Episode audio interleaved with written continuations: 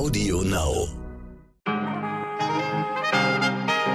Einen wundervollen guten Tag, meine Damen und Herren, und herzlich willkommen zu einer neuen Folge unseres Podcasts. Mein Name ist Michel Abdullahi. Es ist ein ausgesprochen herrlicher Freitag am 18. Juni und das ist heute wichtig. Mit ordentlich Hitze geht's in dieses Wochenende und wehe einer meckert hier über die hohen Temperaturen. Gemeckert werden darf heute nur über CureVac, der Impfstoff, der uns aktuell wenig gute News beschert. Deswegen flüchten wir heute auch kurz ins All. Ich möchte da ja mal unbedingt hin, wie Sie wissen. Und heute endet tatsächlich die Frist für eine Bewerbung als Astronautin. Was es dafür eigentlich alles braucht und warum eine körperliche Einschränkung im All sogar hilfreich sein könnte, das erklärt mir der langjährige Astronautentrainer Dr. Peter Eichler. Sie haben es bestimmt schon mitbekommen, meine Damen und Herren, der Impfstoff der deutschen Firma CureVac erweist sich als viel weniger wirksam als erhofft. In der Nacht zum Donnerstag hatte das Unternehmen mitgeteilt, dass sein Impfstoff in einer Studie nur eine Wirksamkeit von 47 Prozent gegen eine Covid-19-Erkrankung erzielt hat, was auch bedeutet, er wird wohl erstmal nicht zugelassen. Zwar ist das erst einmal ein Zwischenergebnis, die Reaktion darauf folgte aber prompt. Die Aktie des Unternehmens stürzte rasant ab, im deutschen Handel sogar um mehr als die Hälfte und vernichtete damit binnen weniger Minuten rund 8 Milliarden Euro Börsenwert. Und das trifft auch uns, die deutschen Steuerzahler. Von den Privatanlegern mal abgesehen ist nämlich auch der Bund mit rund 16 Prozent an dem Biotech-Unternehmen beteiligt und hat die Impfstoffentwicklung mit einem Sonderprogramm über mehrere hundert Millionen Euro unterstützt. Mein Kollege Martin Schlack hat für einen großen Report über die Entstehung der verschiedenen Impfstoffe auch bei CureVac in Tübingen recherchiert und kennt die Arbeit der ForscherInnen dort ziemlich gut. Ich habe ihn deshalb gebeten, uns mal eine Einschätzung zur Lage zu geben. Ja, Michel, das Ergebnis ist schon eine ziemliche Enttäuschung. Erinnern wir uns nochmal daran, welche großen Hoffnungen einst auf diesen Impfstoff von CureVac lagen. Das ist ja die Firma, die Trump vermeintlich im März vergangenen Jahres kaufen ähm, wollte. Das hat dann für einen ziemlichen Aufschrei gesorgt. Es gab hastige Dementis und ähm, letztlich auch den Einstieg des, des Bundes. Was ist da nun äh, möglicherweise schiefgegangen? CureVac setzt wie ähm, ja auch unter anderem BioNTech auf die sogenannten mRNA-Impfstoffe. Jetzt muss man wissen, nicht jeder mRNA-Impfstoff ist genau gleich. Da gibt es kleine, aber feine Unterschiede in der Rezeptur. Du kannst dir das so ein bisschen vorstellen, als ob du zwei Chilis kochen würdest. Das eine ist vielleicht etwas scharf geworden. Da kannst du dann nicht so viel von essen, sonst verbrennst du dir den Mund. Und dann hast du ein Chili, was etwas weniger scharf ist und äh, davon kann man genug essen, um satt zu werden. So ähnlich äh, kannst du dir das mit CureVac und BioNTech vorstellen. Diesen CureVac-Impfstoff, den kann man einfach nicht so hoch dosieren, sonst äh, führt er zu zu starken ähm, Nebenwirkungen und Impfreaktionen. Und das hat dann aber zur Folge, das hat jetzt nun diese Studie gezeigt, dass dann möglicherweise eben auch das Immunsystem äh, nicht so gut anspringt und nicht so einen guten Schutz ähm, aufbaut. Wie geht es denn jetzt weiter? Also erstmal ist klar, dass dieser Impfstoff so höchstwahrscheinlich nicht zugelassen wird. Ähm, CureVac arbeitet schon an einem verbesserten Impfstoff, aber für die laufende Impfkampagne wird der sicherlich zu spät kommen. Wer jetzt noch auf Impfstoff wartet, ähm, der muss sich keine Sorgen machen, ähm, denn CureVac war für die laufende Impfkampagne zuletzt sowieso nicht mehr eingeplant. Was heißt für die Firma? Für die ist es natürlich ein ziemlich herber Rückschlag. Die könnte sich aber davon berappeln. Die arbeitet ja auch noch an Impfstoffen gegen andere Erreger und äh, davon könnte durchaus noch einer Erfolg haben. Muss ich eben immer vor Augen halten, dass das Scheitern in der Entwicklung von Impfstoffen völlig normal ist eigentlich ist der Erfolg die große Ausnahme. Und deswegen ist es auch immer wieder überraschend, dass wir überhaupt mehrere wirksame Impfstoffe gegen Covid haben. Danke, mein lieber Martin, für deine Einordnung. Wie immer sehr spannend. Wir bleiben für Sie dran, meine Damen und Herren. Gestern haben wir schon kurz über die Ausschreitung in der Riga Straße in Berlin berichtet. Äh, es ist ja eines der letzten Häuser, die noch besetzt sind in der Hauptstadt. Doch von der ursprünglichen Hausbesetzerszene sind dort kaum noch Leute übrig geblieben. Proteste gegen zu hohe Mieten und den Kapitalismus finden woanders statt, aber nicht mehr in der Riga 94, wie meine Kollegin Katrin Grebner berichtet. Sie beobachtet die Lage vor Ort und kann uns die aktuelle Lage gut einschätzen. Wer wohnt da eigentlich in diesen betroffenen Häusern und wie hat das überhaupt angefangen? In dem Haus aktuell wohnen, das weiß man ehrlich gesagt gar nicht so genau, es wohnen auf jeden Fall drei Mieter hier noch, den der Hauseigentümer kennt. Ähm, aber von den 30 Wohnungen sind angeblich auch elf nicht bewohnt, 19 sollen bewohnt sein. Aber er kennt noch nicht mal, er kriegt noch nicht mal von zehn äh, Bewohnern, äh, mehr als zehn Bewohnern Miete Wohnungen. Und die Leute, die hier wohnen, dieses Hausbesetzerhaus gibt es eigentlich seit 30 Jahren und es ist natürlich immer übergegangen. Die ursprünglichen Mieter äh, sind auch älter geworden und sind ausgezogen die, die gewaltbereit hier agieren, die wirken auf mich, das, was man von ihnen erkennen kann, eher jung. Und ähm, das haben sie auch in Ankündigungen gesagt. Wir werden das verteidigen, das Haus. Wir wollen diese Art zu leben hier verteidigen für die Menschen, die nach Berlin kommen, die ein anderes Leben führen wollen und ja, man muss ja ehrlich sagen, auch keine Mieten zahlen wollen. Berlin ist eine eine attraktive Stadt äh, für viele und eben auch für junge Leute aus der ganzen Welt. Mhm. Und und wie geht es in den nächsten Tagen und Wochen weiter? Wird die Gewalt wieder eskalieren? Ja, wie geht es weiter in den nächsten Tagen? Man hört es ja hier schon ähm, auch aus der angrenzenden Liebigstraße. Demonstranten, die auch zur Demonstration heute Abend aufrufen. Ich war gestern hier selber vor Ort, als es gebrannt hat noch. Ähm, und die Gewalt, die man da also ist nichts passiert, aber die Gewalt, die man da schon spürt, die Gewaltbereitschaft, das weit vom Dach runter wild Pflastersteine geworfen werden, die Feuerwehr hier nicht zum Retten rein kann. Also tatsächlich Mülltonnen angezündet werden, auch in den Vorwochen schon. Und dann die Feuerwehr, die das löschen will, äh, äh, attackiert wird und auch Verletzungen davon trägt.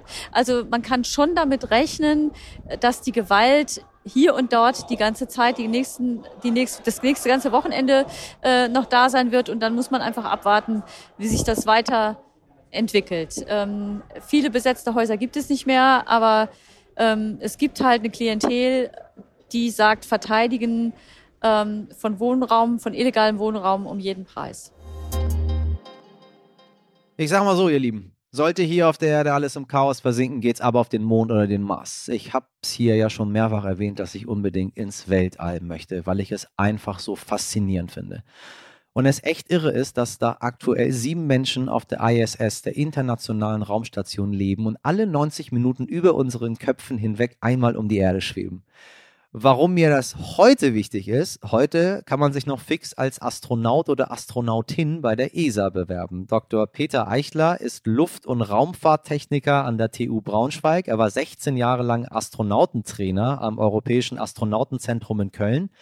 Seit zwei Jahren ist er freiberuflicher Space Consultant, also Berater und jetzt mein persönlicher Coach für heute, denn ich habe mich gefragt, was braucht es, damit Michelle ins All fliegen könnte? Guten Morgen, Herr Eichler. Guten Morgen, Herr Abdullahi. Herr Eichler, ich bin gerade 40 geworden. Kann ich noch Astronaut werden? Ich habe so ein bisschen das Gefühl, meine Redaktion möchte mich zum Mars schicken. ja, das können Sie tatsächlich. Es läuft ja gerade eine neue Kampagne, um äh, neue ESA-Astronauten zu rekrutieren. Und da ist es tatsächlich so, dass die Altersbegrenzung bei 50 Jahren liegt. Oh. Ja, und typischerweise werden die Astronauten, also die letzten zum Beispiel, die äh, alle rekrutiert worden sind, waren alle so Anfang, Mitte 30. Das ist ein typisches Alter, äh, wo zum einen man noch jung genug ist, dass man noch eine längere Karriere hat, weil man ja auch mehrfach ja. fliegen soll, sonst lohnt sich die ganze Ausbildung nicht. Aber man eben schon gezeigt hat, dass man äh, besondere Fähigkeiten hat, wo sich der Charakter schon ausgebildet hat und man das auch richtig gut beurteilen kann. Deswegen ist das so ein typisches Rekrutierungsalter. Da sind sie also und noch relativ dicht dran. Das ist doch gut. Das, ist, das, das, das höre ich gerne. Wie, wie fit muss ich sein? Das ist ja die zweite Frage, die relevant ist für mich. Ja, also man muss körperlich schon gesund sein. Also jetzt zum Beispiel, um sich bei der ESA zu bewerben, muss man so ein Privatpiloten-Medical machen. Das ist aber nicht so aufwendig. Es gibt bestimmte Restriktionen, zum Beispiel darf man nicht kleiner als 1,50 Meter und größer als 1,90 Meter sein, sonst passt man in die Kapseln nicht rein, mit denen die Astronauten in den Weltraum geschossen werden. Man muss in der Lage sein, ähm, man darf eine Brille haben, aber mit Brille muss man dann 100% ähm, Sicht haben, sozusagen, Augenfähigkeiten. Ja. Ähm, man sollte sportlich sein, aber nicht zu sportlich. Das ist auch so ein ähm, Ding. Also Spitzensportler äh, sind ungeeignet, weil man ja sowieso im Weltraum das Problem hat, die Muskeln und das Herz richtig am Laufen zu halten, weil man die eigentlich gar nicht richtig braucht. Und wenn man jetzt zu viel Muskeln hat oder ein zu großes Sportlerherz, dann wird das noch schwieriger. Ah, das heißt nicht übertrainiert sein. Genau, Eher so also- gut trainiert, aber nicht zu viel. Genau so ist es. Also äh, wenn Sie jetzt Bodybuilder wären mit Muskelbergen oder ähm, Triathlon-Weltmeister, dann sind Sie eher ungeeignet. Doch gut, das Problem haben wir ja bei mir nicht. Das, das erleichtert die ganze Sache. So, ich glaube, jetzt kommen wir zum Problem. Äh, Ich habe ja mal Jura studiert. Damit wird es, glaube ich, schwierig. Ne? Sie, sie lassen keine Juristen rein. Ja, Jura ist eher nicht so gut. Also typischerweise natürlich, da man dort sehr viel wissenschaftliche Experimente macht, sind Naturwissenschaften natürlich immer sehr hilfreich. Und da sollte man also natürlich einen wissenschaftlichen Abschluss haben, mindestens einen Masters. Wenn man natürlich einen Doktortitel hat, ist nochmal ein Bonus. Und was man auch gerne hat, sind natürlich Mediziner oder auch Piloten, gerade Testpiloten, weil natürlich äh, Testpiloten äh, ähnlich arbeiten wie Astronauten, also in einer hochtechnischen Umgebung, äh, in Realtime, äh, unter Druck ähm, auch Prozeduren abarbeiten. Das ist also ähnlich bei, bei Piloten. Deswegen nimmt man auch ganz gerne mal ein paar Piloten. Aber Jura ist da eher nicht so günstig. Ich sage Ihnen, Jura ist super dafür. Man braucht immer, immer Leute, die dann, die dann schlichten können da oben. Aber wenn wir schon mal dabei sind, welche Fähigkeiten äh, ist denn aus Ihrer Sicht für einen Astronauten am wichtigsten?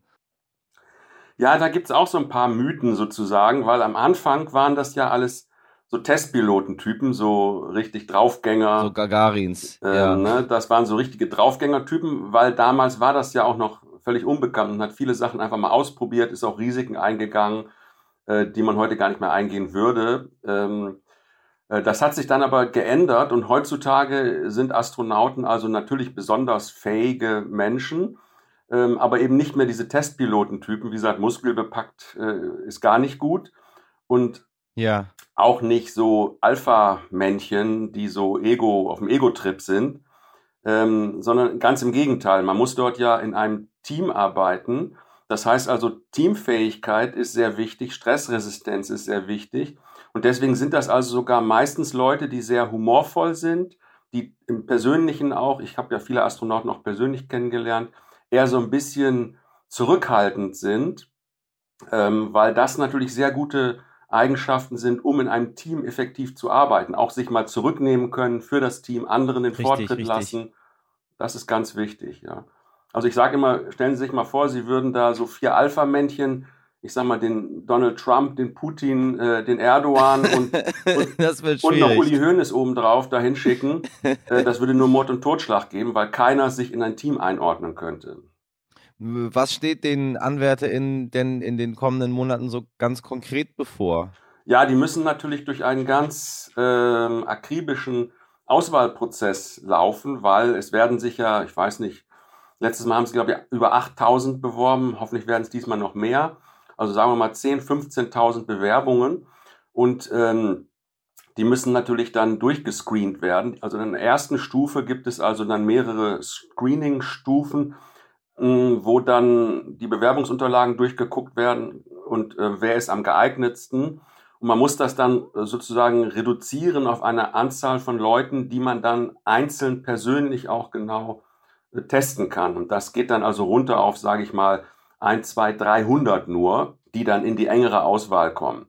Und die werden dann ähm, durchgeschleust durch äh, psychologische Tests, Ja. die typischerweise das Deutsche Zentrum für Luft- und Raumfahrt für Raumfahrtmedizin in Hamburg machen. Die machen das auch für Piloten und sind da Experten, auch dann eben für die Astronautenauswahl.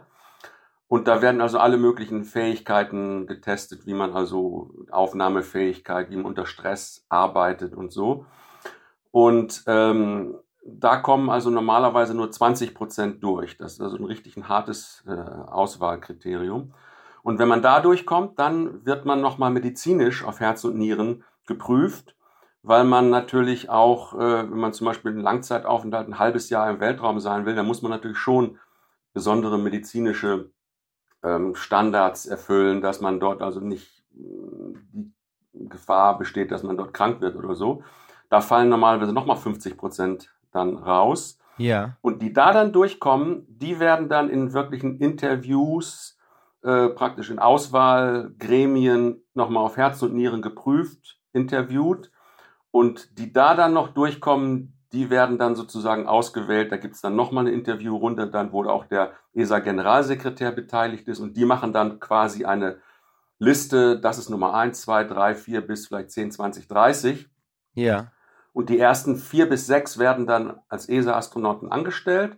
Und die wollen dieses Mal ja auch erstmals so ein Reservekorps von 20 Leuten aufbauen, die dann nur so in Reserve gehalten werden, die dann einmal im Jahr eine Woche zum Training kommen, damit sie einen gewissen Trainingszustand haben und die dann aber sozusagen nur so ein Reservoir sind. Die ESA. Und das ist auch noch ganz Ja. interessant. Die wollen ja dieses Mal auch äh, sehen, ob sie nicht Paranauten rekrutieren können, also Astronauten mit Behinderungen. Eine ganz interessante Ah. Sache natürlich um der Inklusion von Behinderten in unserer Gesellschaft. Auch eine ganz interessante Sache. Das heißt konkret? Ja, es gibt ja bestimmte Behinderungen, sage ich mal, die äh, im Weltraum unter Schwerelosigkeit fast wegfallen, wenn sie jetzt zum Beispiel eine Gehbehinderung haben Ja. oder sowas. Ach, richtig. Ja, ja, ja. Ähm, sie müssen ja im Weltraum, also in, in der Schwerelosigkeit, gar nicht gehen. Sie schweben dann ja. Wenn sie jetzt auf dem Mond- oder Marsstation sind, ist wieder was anderes. Aber gerade jetzt, wenn man nur an Raumstationen denkt, da kann es durchaus sein, oder Kleinwüchsigkeit ist da natürlich äh, möglicherweise sogar ein Vorteil.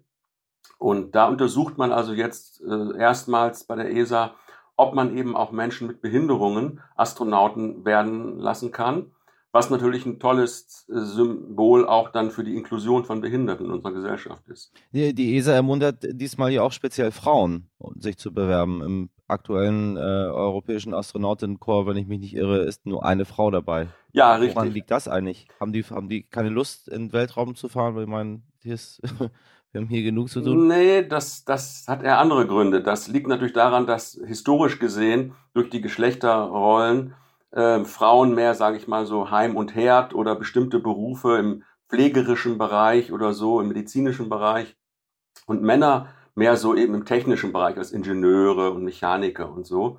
Ähm, das ändert sich jetzt und das muss sich natürlich auch ändern.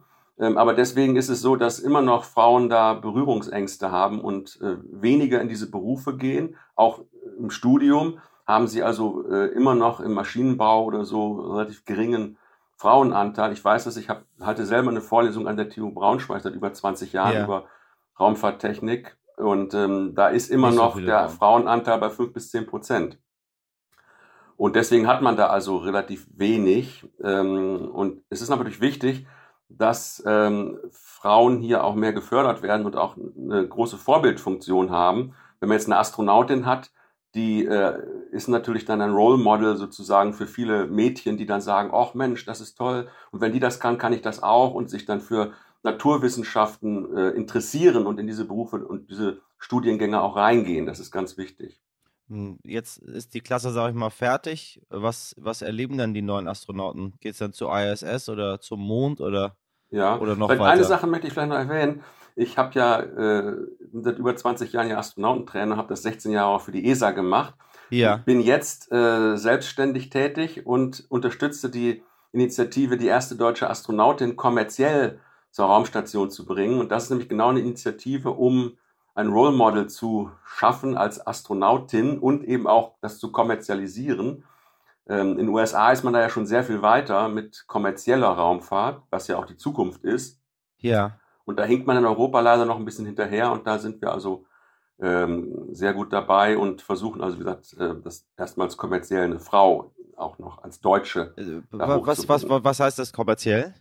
Das heißt also nicht von Steuergeldern finanziert. Bislang in Europa, die Raumfahrt, auch die ESA, ist ja eine Behörde, die mit Steuergeldern finanziert ist. Ja, Und was wir also versuchen, was in den USA ja auch schon äh, sehr weit fortgeschritten ist, ist es eben kommerziell zu machen, dass also die Industrie äh, sozusagen aus Eigeninteresse das bezahlt, weil sie einen, einen Gegenwert bekommt dafür. Und das Ach ist die so. Zukunft. Ja, ja, da müssen wir auch hin. Und was passiert dann, wenn ich ein Astronaut geworden bin? Fliege ich dann zum Mond? Äh, ja, das ist durchaus möglich. Also die Astronauten, die jetzt ähm, rekrutiert werden, die sollen natürlich auch noch die internationale Raumstation mit kennenlernen, weil die ja auch noch bis 2027 oder 2030 sogar äh, existieren wird. Aber die Ziele gehen dann natürlich weiter. Das heißt, ähm, äh, man möchte dann ja wieder zum Mond zurück und dort eine permanente Basis errichten und auch eine äh, Raumstation sozusagen im Mondorbit, dieses äh, Gateway, äh, bauen und natürlich dann letztendlich auch zum Mars fliegen. Ja. Ähm, und das ist natürlich auch vorgesehen. Also die, die jetzt rekrutiert werden, die haben sicherlich ganz gute Chancen, nicht nur zur Raumstation zu fliegen, sondern auch mal zum Mond zu fliegen. Was ist denn mit Ihnen selbst? Wollten Sie nicht auch mal zum Mond? ja, das wäre natürlich eine tolle Sache. Ähm, ich habe immer gesagt, oder ich sage immer, ich habe den zweitschönsten Beruf der Welt. Der, der schönste Beruf ist natürlich Astronaut zu sein. Aber das, wie gesagt, ist natürlich nur sehr wenigen beschieden. Also ich glaube, in der ganzen Geschichte der Raumfahrt sind vielleicht knapp 600 Menschen überhaupt nur im Weltraum gewesen. Ja. Das, also die Chance ist relativ gering. Ähm, aber natürlich äh, am dichtesten dran ist man, wenn man Astronauten trainiert oder was ich auch gemacht habe, im Kontrollzentrum zu sitzen als äh, europäischer Capcom und mit denen zu sprechen und die also zu betreuen, äh, wenn die an Bord arbeiten. Das ist am, am dichtesten dran. Und natürlich wäre ich auch gerne Astronaut geworden, aber ähm, ich bin jetzt auch schon zu alt, muss ich sagen. Ich bin nämlich dann schon weit über den 50 und hätte jetzt also keine Chance mehr zu bewerben. Herr Eichler, Sie haben ganz viele Sehnsüchte in mir geweckt. Ich bin nicht sicher, aber vielleicht sehen wir uns demnächst. wir schauen mal. Wenn meine Kollegen mich äh, loswerden wollen hier beim Podcast, dann äh, werden die wahrscheinlich eine Bewerbung für mich schicken. Und dann fliege ich schon in der ersten Runde raus, weil wahrscheinlich bin ich zu gut trainiert. Ja, naja, Sie haben ja noch Zeit, wenn Sie ins Internet gehen, auf der ESA-Website ist das genau beschrieben, wie man sich bewirbt, welche Kriterien und so weiter. Also haben Sie noch die Chance, sich zu bewerben. Ich werde es, ich werde es im Kopf hin und her wälzen. Ich danke Ihnen für das Gespräch, Herr Eichler. Bitte sehr. Wiederhören. Wiederhören. Und sollten Sie jetzt auf den Geschmack gekommen sein, den Link zur Ausschreibung der ESA packen wir Ihnen in die Show Notes, meine Damen und Herren.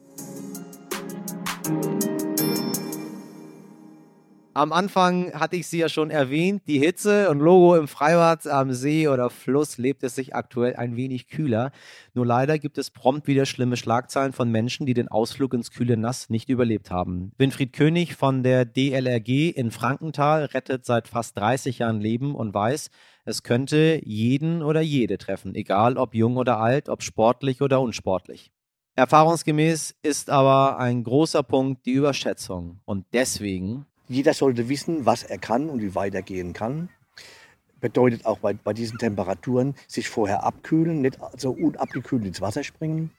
Äh, auch dann nicht so lange in der Sonne braten. Das sind also alles solche Sachen, äh, die den Kreislauf ja sehr stark belasten. Und dann kommt noch der Stress vom Wasser dazu, wo äh, doch äh, viele Leute nicht umgehen können. Aber wenn alle da ein klein bisschen auf sich aufpassen, dann haben wir schon die Gefahr halbwegs im Griff.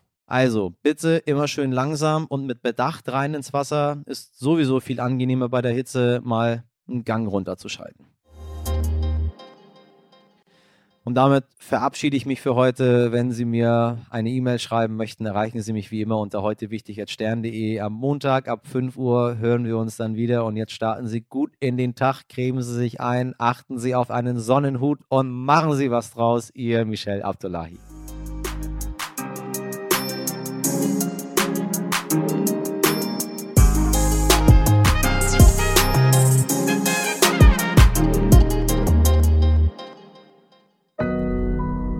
Audio Now.